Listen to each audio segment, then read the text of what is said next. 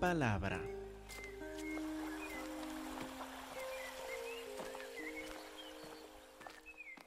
Hermanos, estamos en la primera carta de Juan, del apóstol Juan. Dios mediante vamos a ver este, esta carta sistemáticamente, versículo por versículo, sección por sección, desde hoy y todos los domingos hasta mediados de septiembre, si Dios nos da vida, a ver en detalle lo que nos explicó el apóstol Juan sobre nuestro Señor Cristo Jesús, Dios mediante también vimos según la segunda carta y la tercera de Juan también. Y este, algo que necesitamos aclarar al principio, porque seguramente si no hoy, en los próximos domingos, algunos entre nosotros vamos a cometer el error de mirar el libro equivocado. Cuando digo Juan o primera de Juan, porque este mismo apóstol escribió varias partes del Nuevo Testamento escribió su evangelio con el nombre Juan. Por ejemplo, si les pido que busquen Juan capítulo 1, versículo 1, mírenlo ahora, búsquenlo ahora, Juan 1.1, ¿qué debe decir? Pongan un momento para buscar Juan capítulo 1, versículo 1.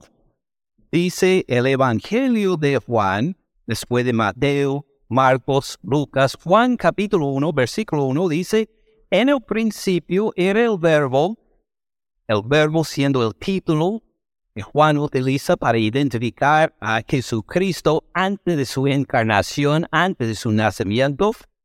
En el principio era el verbo y el verbo era con Dios y el verbo era Dios.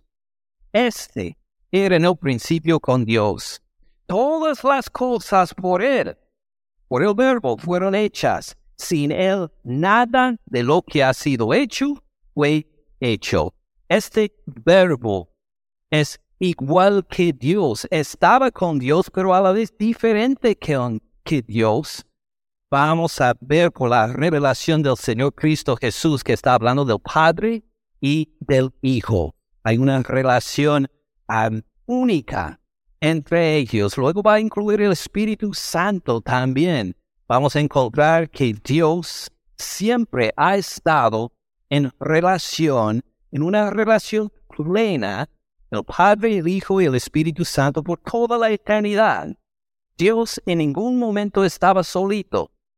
Dios en ningún momento estaba solito y pensó, pues voy a crear a los ángeles para que me adoren. Luego voy a crear el universo y los seres humanos.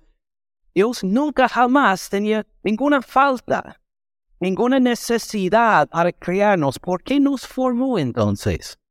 Por su amor, por su gracia. Entonces, bueno, cuando les digo Juan capítulo 1, versículo 1, ahí lo encuentran.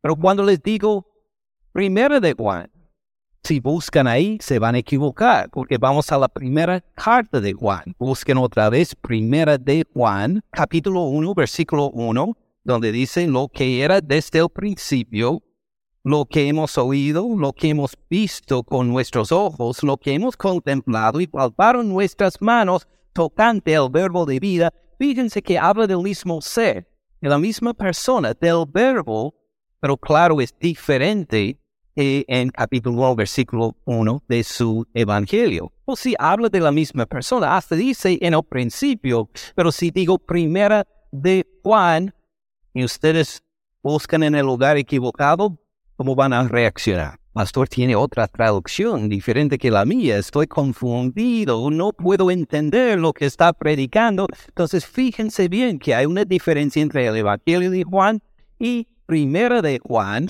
luego segunda de Juan, tercera de Juan. Él también escribió otro libro también. ¿Saben lo que es, verdad? Escribió el, libro de Apocalipsis también. Entonces vamos a ver su primera carta, primera de Juan, y vamos a empezar a leer ahora mismo capítulo 1, versículo 1 hasta versículo 4 para el día de hoy. Lo que era desde el principio, lo que hemos oído, lo que hemos visto con nuestros ojos, lo que hemos contemplado, y palparon nuestras manos tocante el verbo de vida, porque la vida fue manifestada, y la hemos visto y testificamos y les anunciamos la vida eterna, la cual estaba con el Padre y se nos manifestó. Lo que hemos visto y oído, esto les anunciamos para que también ustedes tengan comunión con nosotros y nuestra comunión verdaderamente es con el Padre y con su Hijo Jesucristo. Estas cosas les escribimos para que su gozo sea concluido. Podemos leer esto y decir, un momento, esto es muy diferente que las cartas que hemos visto en el Nuevo Testamento. Esto es bastante diferente. Estamos acostumbrados, estamos acostumbrados a cartas como la, la carta de Judas que estudiamos hace unas pocas semanas, ¿verdad? Vuelvan a la carta de Judas, de primera de Juan, pasamos segunda de Juan, tercera de Juan llegamos a la carta de Judas. Y acuérdense cómo empezó en versículo 1. Judas, siervo de Jesucristo y hermano de Jacobo, a los llamados, santificados en Dios Padre y guardados en Jesucristo, misericordia y paz y amor les sean multiplicados. A esto estamos acostumbrados en el Nuevo Testamento. El autor se identifica. En primera de Juan, Juan no se identificó. Nunca dijo, soy Juan, soy el apóstol Juan. Luego, como en Judas, esperamos que identifique a los lectores. Por ejemplo, en las cartas de Pablo, que dice a las, a las asambleas o a las iglesias que se reúnen en Corinto, o en Éfeso, o en Colose. Pero acá Juan no, claro que escribe a la gente, pero no los identifica de dónde son ellos. Simplemente les llama a ustedes o a vosotros y nada más. Y no hay ningún saludo.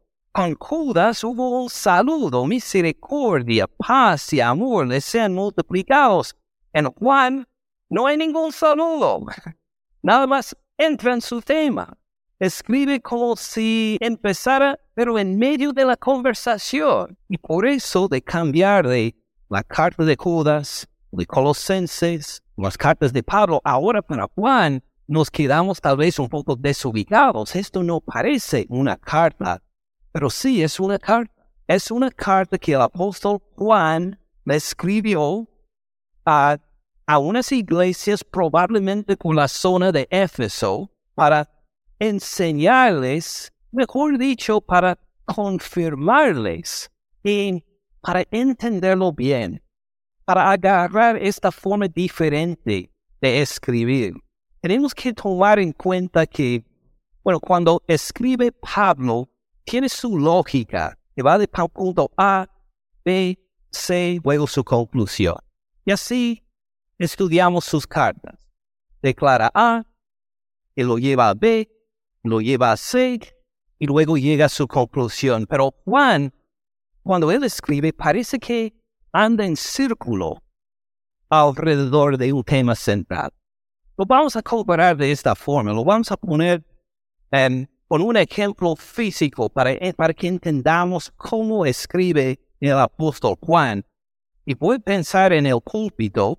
Aquí tengo el púlpito. Ahora, ¿qué perspectiva tengo yo este púlpito? Pues para mí es el lugar donde he predicado por, este, no necesariamente en este púlpito, sino en otros también por 15 años, imagínense. Pero para mí el púlpito es un lugar desde donde alguien predique la palabra de Dios, donde declara la palabra de Dios a las otras personas. Y cuando miro un púlpito, cuando pienso en un púlpito, pienso en este lugar especial donde Dios llame a la gente que predique, que anuncie su palabra. Ahora, vamos a ver el mismo púlpito pero vamos a ver desde la perspectiva de Beatriz y Valeria. Están acá y miren el púlpito. Lo voy a considerar desde el punto de vista de Beatriz. Ella tiene muchos años como cristiana. Ha escuchado muchos sermones desde su niñez. Ella piensa, imagino, no le he preguntado, en el púlpito como un lugar de donde uno recibe la instrucción en la palabra de Dios. Él no ha llegado a predicar la palabra en el púlpito, no creo, pero su papá sí. Y su papá es un siervo fiel de nuestro Señor predicando en El Salvador.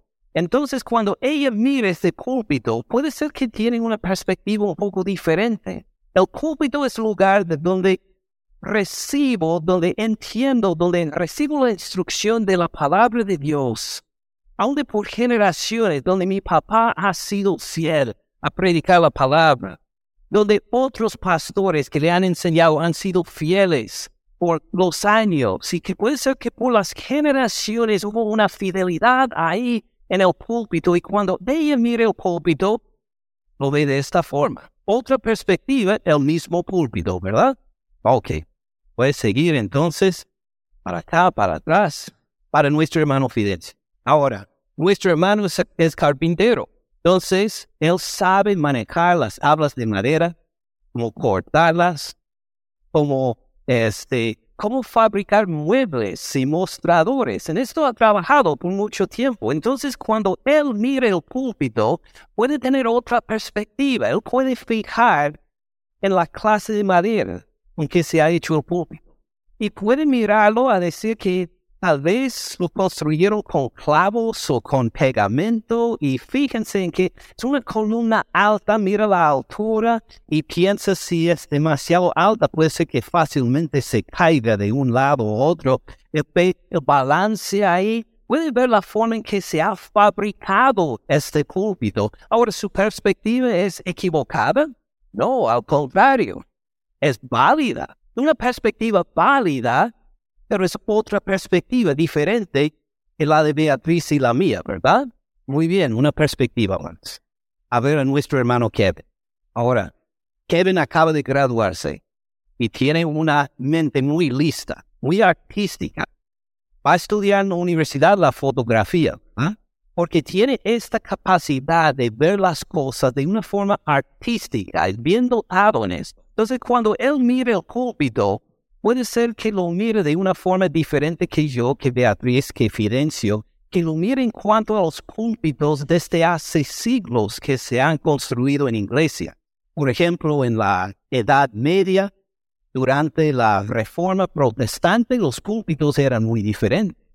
Eran muy grandes. El pastor tenía que subir por escaleras al púlpito que estaría por más o menos por este lado, mirando a todos desde una altura, como en un torre, como un castillo medieval, donde uno predica la palabra y puede decir, mire cómo han cambiado los púlpitos. Estaban allá arriba antes, ahora están a nivel de todo lo demás, mucho más democrático ahora, el lugar donde ponen los, los púlpitos entre la gente y también lo siguen cambiando, ¿verdad? Este púlpito parece uno un poco antiguo para algunos, porque si ve los nuevos son de plástico, un plástico claro, eh, de plexiglas, y uno puede mirar y casi ni se ve un púlpito ahí, ¿verdad? Y puede fijarse que como por los siglos los púlpitos como un mueble en la iglesia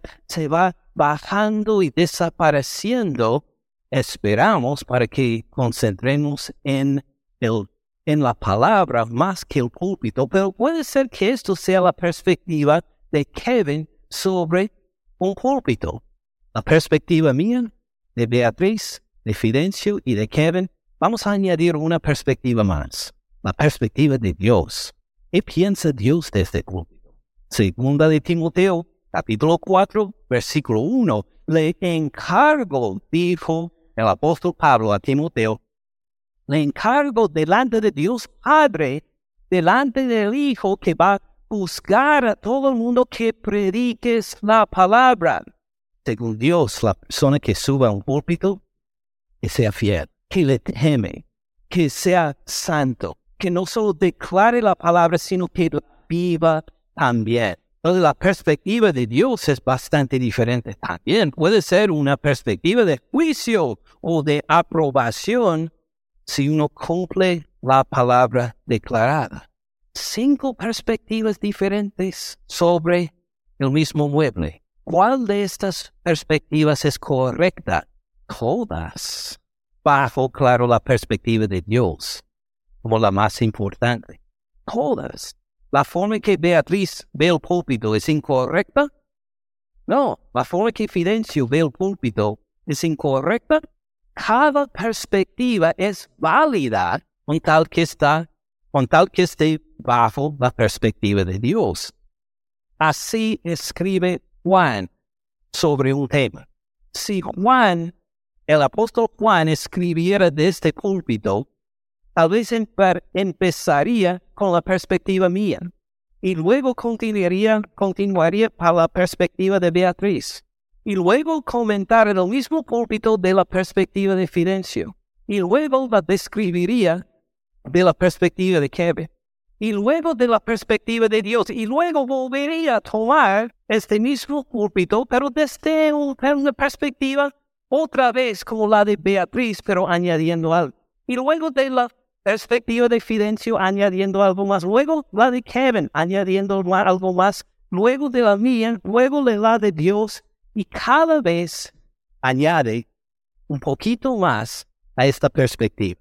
Por eso cuando lee el Evangelio de Juan, en especial sus cartas y también el libro de Apocalipsis, parece que andan vueltas, parece que da círculo, que uno lee y dice, pues, ¿no leí esto hace un capítulo?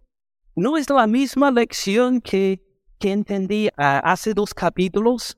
Es semejante, pero así es la forma de describir algo él. Lo hace en lo que parecen círculos, pero con cada vuelta añade algo más.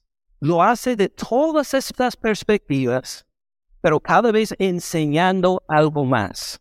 Y si estamos acostumbrados nada más a la forma en que escribe Pablo, o escribe Judas, o Pedro, o alguno de los otros apóstoles, si nada más pensamos así tiene que ser escrita la palabra de Dios, vamos a sentirnos aturdidos con Juan vamos a sentir que este Señor da vueltas nada más. No, no, no, aprécielo. Es otra forma de hablar, es otra forma de explicarse.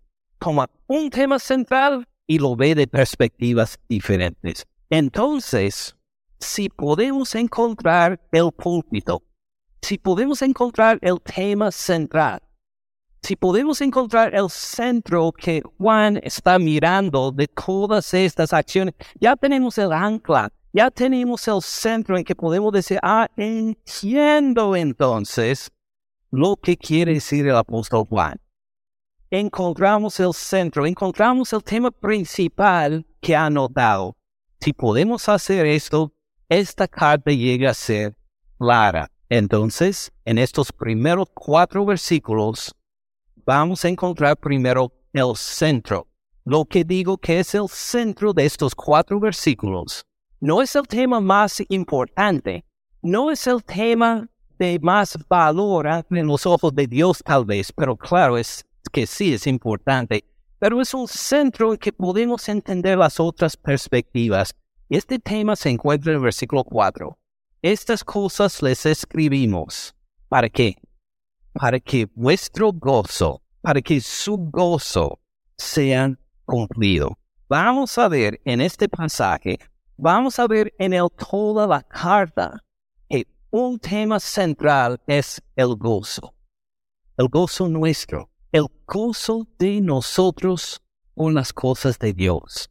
Si encontramos este como el centro, las perspectivas empiezan a tener sentido. A ver, ¿cómo será? Empezamos por definir el gozo. ¿Qué es el gozo según el apóstol Juan? según el Nuevo Testamento, ¿cómo definimos el gozo?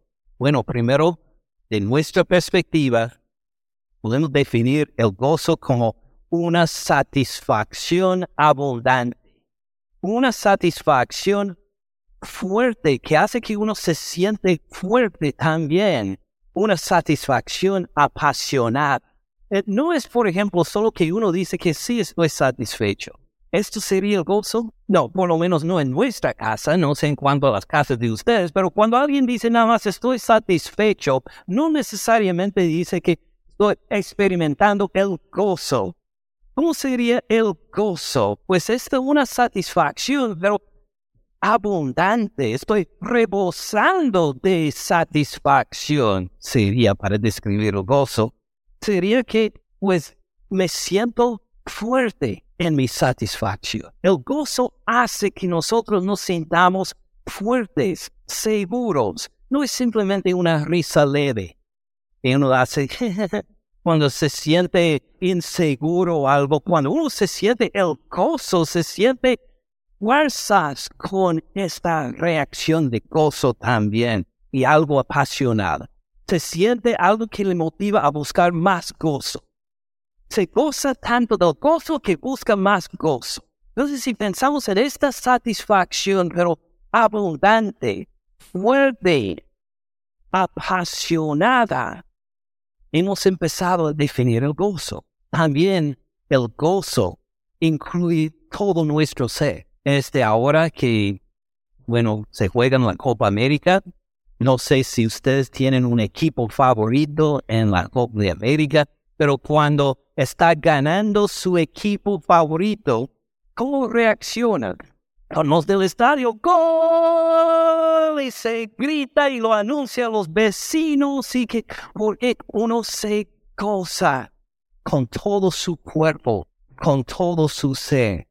Cuando Juan habla del gozo, habla del gozo del mismo estilo, algo que, que, que se expresa con todo su ser, con su espíritu, con su mente, con sus emociones con la voluntad, con todo el cuerpo. Escucha cómo lo hace en versículo 1. Lo que era desde el principio, vamos a volver a esto en un momento, lo que hemos oído. Así empieza con el oído. Lo que hemos visto. Ahora cambia del oído a los ojos. Con nuestros ojos. Hemos visto con nuestros ojos. Lo hemos visto, no por una visión, como estuvimos ahí dormidos y tuvimos un sueño y que no, nosotros lo vimos con los ojos. Lo que hemos contemplado es un verbo casi igual que lo que hemos visto, pero lo pone bajo lupa, lo examina, lo quiere ver detalladamente desde cada ángulo, lo que hemos contemplado. Y no solo esto, y palparon nuestras manos tocante al verbo de vida. Al verbo de vida. En el Evangelio de Juan, capítulo 1, versículos 1 a 3, ya vimos sobre el verbo, ¿verdad? El verbo era con Dios, era Dios. Todas las cosas que han sido hechas fueron hechas por Él. Podemos incluir a Colosenses por Él, para Él y en Él también. Hablamos de Dios mismo. ¿Cómo es que palpamos con nuestras manos a Dios? Escuchen el gozo del apóstol Juan.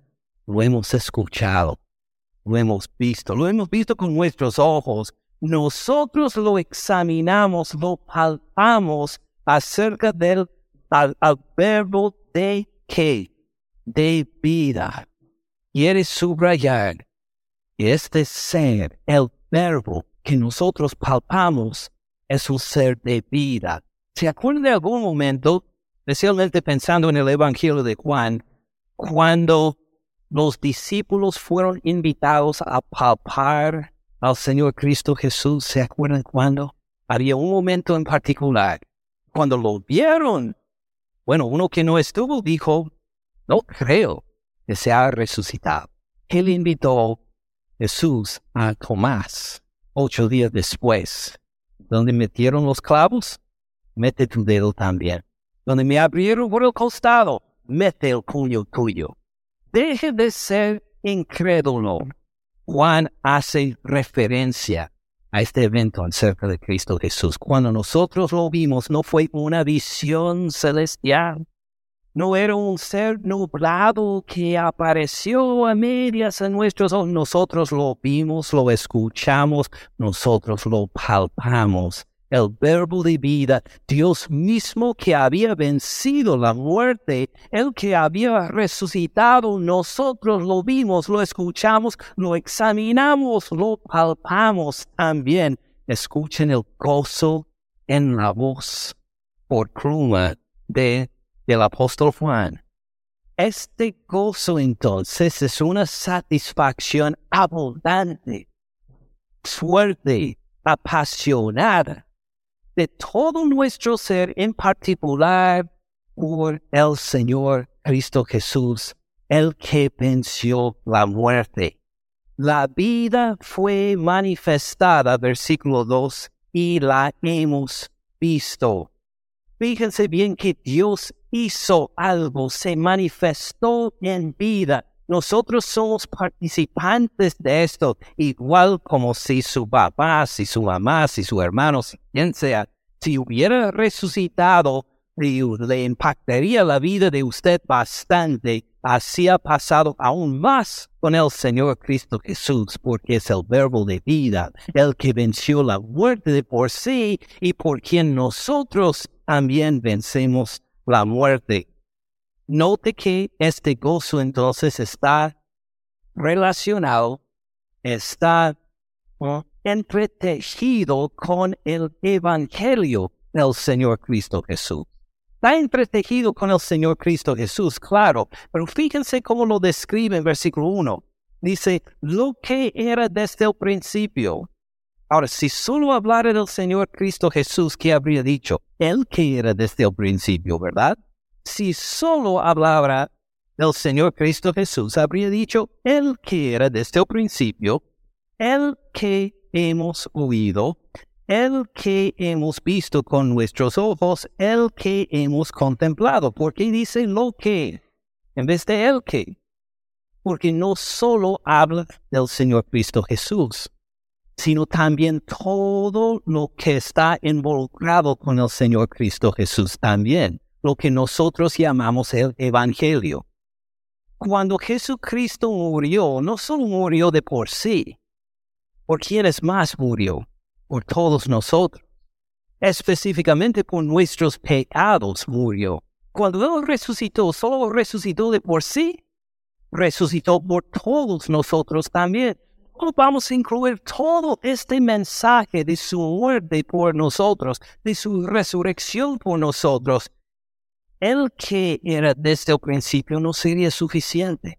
Por eso, lo que era desde el principio el Señor Cristo Jesús, claro, era desde el principio y también el plan para redimirnos de nuestro pecado estaba en el principio también. Ya tenía planeado la crucifixión y la resurrección del Señor Cristo Jesús, según Efesios 1.3, junto con nuestra salvación antes de la creación también, lo que era desde el principio. Nuestro Señor Cristo Jesús y todo el Evangelio era desde el principio lo que hemos oído, lo que hemos visto con nuestros ojos, lo que hemos contemplado y palparon nuestras manos tocante al verbo de vida. Y nos quiere decir en cuanto al gozo. Usted va a encontrar el gozo verdadero. No hablo del gozo de la Copa de América, no hablo de eso, sino el gozo verdadero, el gozo para la eternidad que cuando toda la gente, a toda la gente se le haya olvidado de la Copa de las Américas, cuando todos ni se pueden acordar quiénes ganaron, quiénes perdieron, cuando llegue esta temporada que todavía hay gozo, este gozo verdadero se encuentra fuera del Evangelio. No, imposible.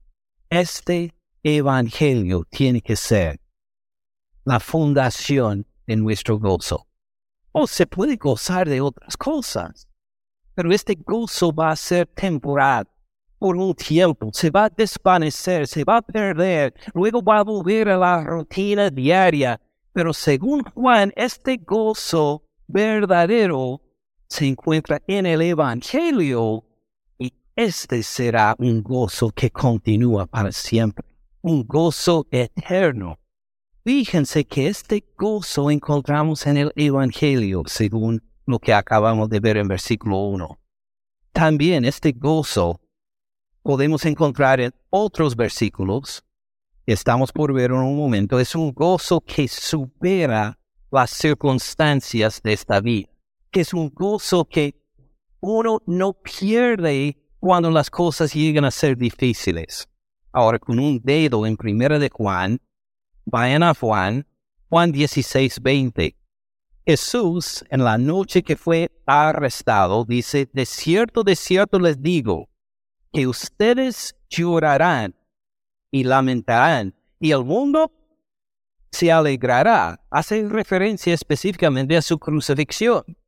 Cuando Él es crucificado, ¿cómo van a sentir los discípulos? Tristes, van a lamentar. ¿Y cómo va a reaccionar el mundo? Ah, se va a alegrar, van a estar felices, se van a burlar de Él. Pero aunque ustedes estén tristes, su tristeza se convertirá en qué? En gozo. ¿A qué se refiere con esto? A su resurrección, claro refiere a que, claro, ustedes van a estar tristes, pero luego, no se preocupe, le cuento con anticipación, se van a gozar. Versículo 21, la mujer cuando da luz tiene dolor, pero ha llegado, porque ha llegado su hora. Pero después que ha dado a luz un niño, ya no se acuerda de la angustia. Por el gozo de que haya nacido un hombre en el mundo, tiene un hijo, tiene su bebé en sus brazos y ya se le ha olvidado hasta cierto punto los dolores que se sentía hace poco, ¿verdad? Versículo 22, también ustedes. Ahora tienen tristeza, una angustia como una mujer está por dar luz. Así sentían los discípulos al ver la muerte de Cristo Jesús, al ver el justo, el que nunca jamás había pecado, torturado delante de sus ojos. Así era su reacción como una lamentación, como una mujer que está por dar luz. Ustedes ahora tienen tristeza, pero los volveré a ver y se gozará su corazón. Se gozará su corazón y fíjense qué más. Y nadie les quitará su gozo. No importa lo que le hacen a ustedes después después de verme resucitado, nadie le va a poder quitar este gozo. No le pueden amenazar con la tortura ni con la muerte hasta que tiren su cuerpo a animales salvajes. Pueden hacer lo que quieran. Esto no va a quitar su gozo porque he vencido la muerte. Como nos dice en versículo 23 del mismo capítulo. Bajen al último versículo de Juan 16. Dice, estas cosas les he hablado para que en mí tengan paz. Podemos entender también para que en mí tengan gozo. En el trasfondo de versículo 20 a 22. Estas cosas les he, les he hablado para que en mí tengan paz. En el mundo, ¿qué vamos a tener? Aflicción. Esta palabra para aflicción es bien llamativa los griegos la utilizaban también cuando querían mm, hacer referencia a las uvas que uno exprimía para sacar vino, para sacar jugo. ¿Qué hacían con estas uvas para exprimirlas? Las destruían, las, las puso bajo aflicción. Dijo, así va a ser su experiencia en el mundo. Ustedes, mis discípulos, dijo, van a experimentar la aflicción, van a ser aplastados como uvas en que el mundo quiere sacarle todo su jugo. Se van a ser, se, van a aplastados. Entonces todos debemos deprimirnos, ¿verdad? No, ¿qué dice el resto del versículo? Pero confíen, no se afligen, no se preocupen, confíen, estén seguros. Yo he vencido al mundo. El mundo sí los va a tratar horrible, los va a aplastar, tendrán aflicción en este mundo, pero no se preocupen, yo he vencido al mundo, por eso tenemos este gozo, lo que sean las circunstancias, las circunstancias alrededor de nosotros. Y pasamos por dificultades en el trabajo, en la escuela, en la comunidad, si pasamos por dificultades en que hasta nos arrestan por creer en Cristo Jesús y nos torturan por ser cristianos, si nos matan aún, ¿tenemos que preocuparnos? No, hasta podemos tener gozo porque nuestro Señor ha vencido al mundo. No tenemos que temer la muerte. En cambio, nuestra reacción es una, una de gozo, de gozo en nuestro Señor Cristo Jesús aun entre las lágrimas del dolor, podemos alabar a nuestro Señor Cristo Jesús, que ha vencido cada dificultad, cada aflicción. Así es este gozo entonces de que habla Juan en su primera carta, volviendo a primera de Juan, capítulo 1. Encontramos un gozo arraigado en el Evangelio, todo lo que es acerca del Señor Cristo Jesús, como ya vimos. Encontramos este gozo que supera las aflicciones del mundo, que supera las dificultades que presenta el mundo. Encontramos este gozo porque Dios hizo algo en Cristo Jesús. Jesucristo se encarnó, estuvo entre nosotros, lo palpamos, lo examinamos. Es un gozo también que viene por la predicación del Evangelio, versículo 2. Porque la vida fue manifestada, la hemos visto. ¿Qué hace Juan entonces? Testificamos, dice. Él no lo tomó como una experiencia personal. Así cuando a veces cuando algo bueno nos pasa, no queremos decirlo a la gente. Decimos, no, esto es personal. Uh, recibí algo, una bendición, algo muy gozoso, pero me siento apenado a declararlo a todos los demás, entonces lo voy a guardar por privado. Pero estas noticias son tan buenas y maravillosas que no se puede contener, contener el apóstol Juan. Tiene que anunciar a los demás tiene que decir a los demás cuán grande es el hecho de que Dios mismo se encarnó, vivió entre nosotros, murió por nuestros pecados, resucitó de los muertos. Nosotros lo examinamos, lo palpamos y ahora testificamos. A todos los demás, aunque nunca lo vieron, nosotros testificamos. Esta es la verdad. Jesucristo vivió, murió por nuestros pecados, resucitó de los muertos y nosotros somos testigos, testificamos. Amén. Pero no para ahí. Luego sigue otra perspectiva más. No solo testificamos, sino que más hicieron. Les anunciamos la vida eterna. No paramos solo en testificar, sino que trajimos un mensaje de parte de Dios anunciamos con autoridad la vida eterna. Lo que quiere decir acá es que el Evangelio no solo es una sugerencia. Decir, mire, sugiero que acepten al Señor Cristo Jesús. Es, es un consejo. Le hará bien, Dios te va a prosperar. No, este no es sugerencia, este no es un consejo, es un anuncio de parte de Dios si no se arrepienten están bajo condenación. Si no confían en el Señor Cristo Jesús, está bajo la ira de Dios. Arrepiéntanse, confíen en el Señor Cristo Jesús para tener vida eterna, para tener este gozo eterno. Es un anuncio con autoridad de parte de Dios. ¿Ven la diferencia? Entre una sugerencia, un consejo y un anuncio acerca del Señor Cristo Jesús. Así dice Juan acá que nosotros no solo testificamos, sino que anunciamos también. ¿Y que anuncian? La vida eterna. Ahora, tenemos que entender que la vida eterna tiene parte en el gozo también. La vida eterna no es simplemente que vivimos y seguimos existiendo para siempre.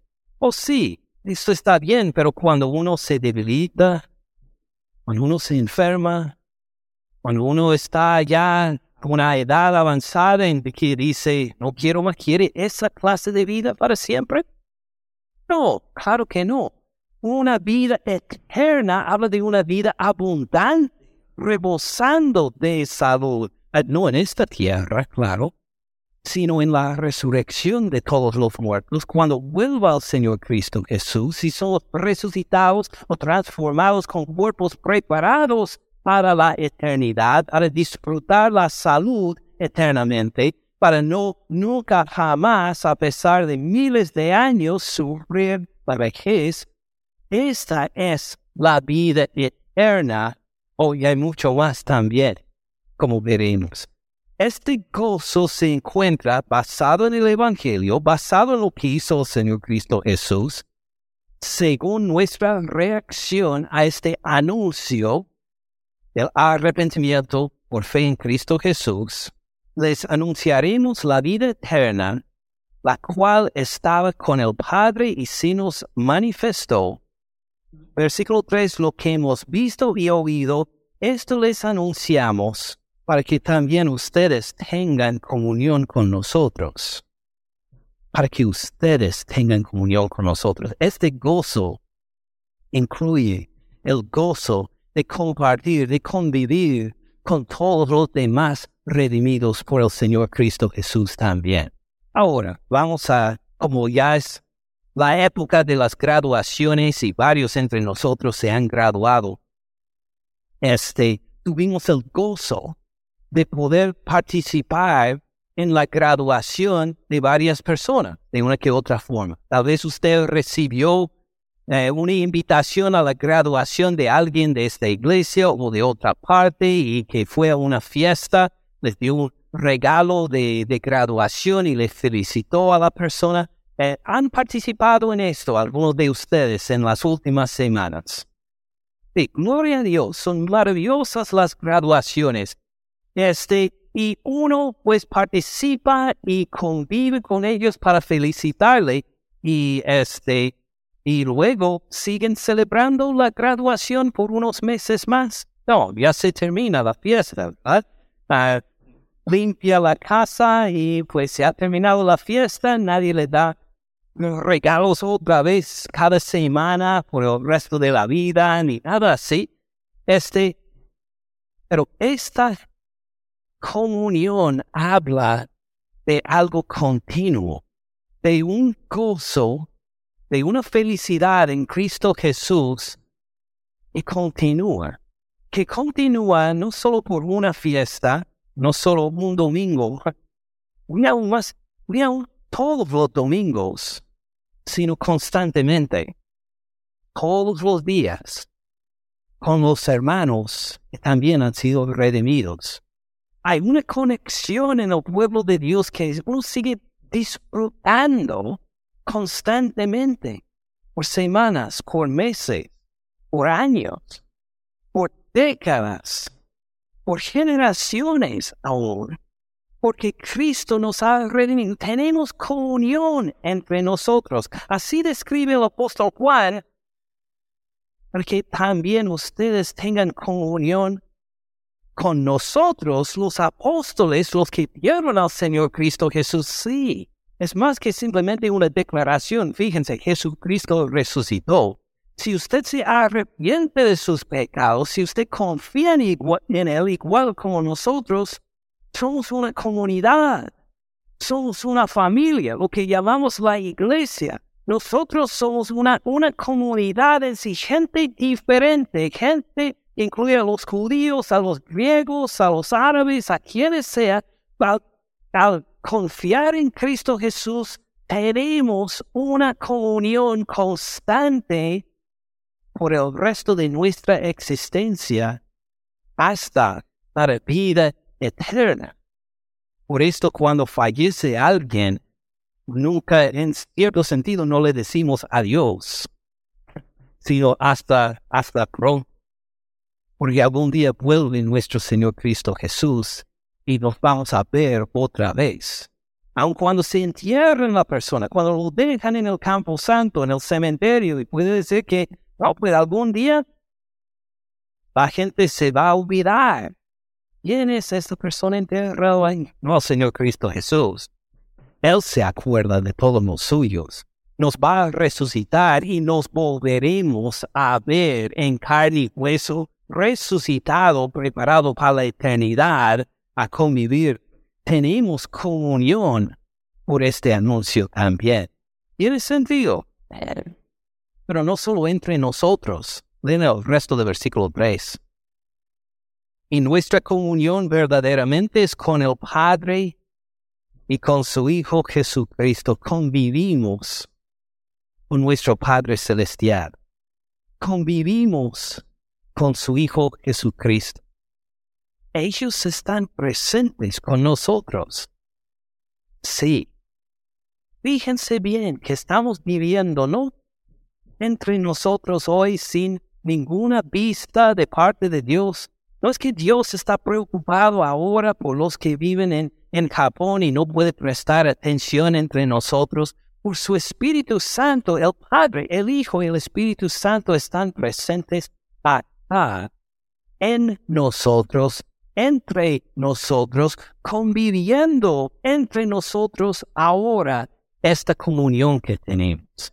Impresionante reconocer que a su lado se el Padre, el Hijo y el Espíritu Santo.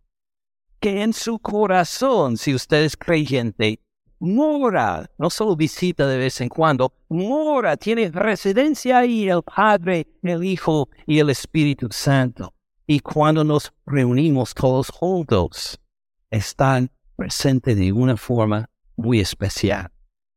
Por eso, según lo que Jesucristo nos ha mandado, celebramos regularmente la Santa Cena, porque Él ha dicho que va a estar presente con nosotros cuando nos recordamos de la muerte de su Hijo en la cruz, cuando nos acordamos de que fue por Él que somos redimidos, cuando nos acordamos de que por Él únicamente tenemos vida eterna, Él está presente para confirmar que sí, para gozar con nosotros. Oh, es un gozo mutuo lo que describe Juan.